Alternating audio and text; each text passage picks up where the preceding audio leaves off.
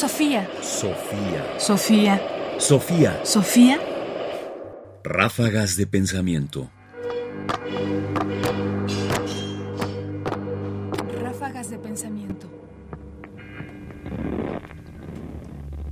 Las armas corporales y las armas espirituales.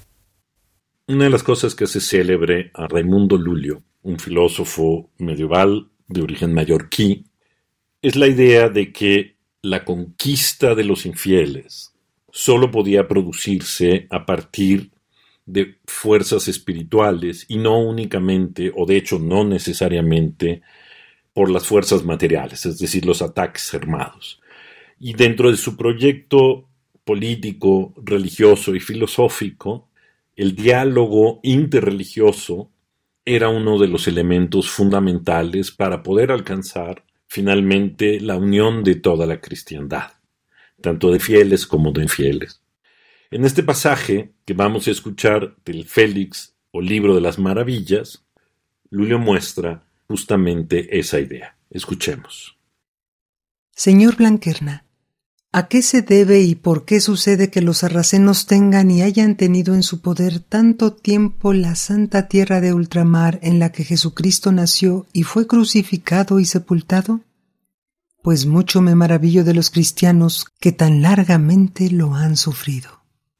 Un sarraceno que era soldán y señor de aquella tierra, escribió al Santo Padre y a los reyes de los cristianos una carta en la que decía que mucho se maravillaba de que los cristianos pensasen conquistar aquella tierra por la fuerza de las armas corporales, sin parejas armas espirituales, con las cuales los apóstoles, predicando y afrontando la muerte, convirtieron a toda aquella tierra de ultramar, la cual perdieron los cristianos por la fuerza de las armas corporales, según la usanza de Mahoma, y sus sucesores conquistaron aquella tierra, a la cual, por la fuerza de las armas, conservaron y poseen contra todos los cristianos de este mundo, y contra el alto honor que conviene a Jesucristo y a sus seguidores.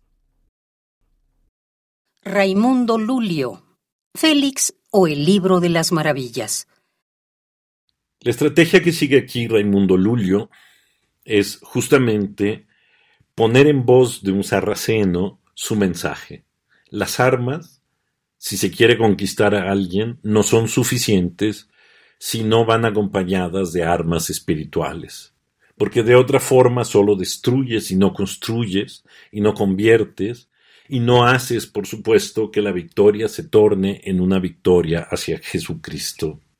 Y esto es una idea fundamental que además cambiará de muchas maneras el sentido de la evangelización, que antes no se producía justamente pensando en el otro y en las características del otro y en la necesidad de convertir espiritualmente al otro, por ejemplo, hablando su propio idioma.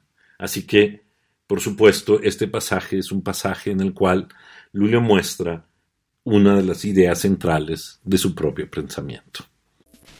Sofía. Sofía. Sofía. Sofía. Radio UNAM presentó Ráfagas de Pensamiento. Más información en la página ernestopriani.com. Busca el podcast en www.radiopodcast.unam.mx diagonal podcast. Comentarios: Ernesto Priani Saizó. Producción: Ignacio Bazán Estrada. Sofía. Sofía. Sofía. Sofía.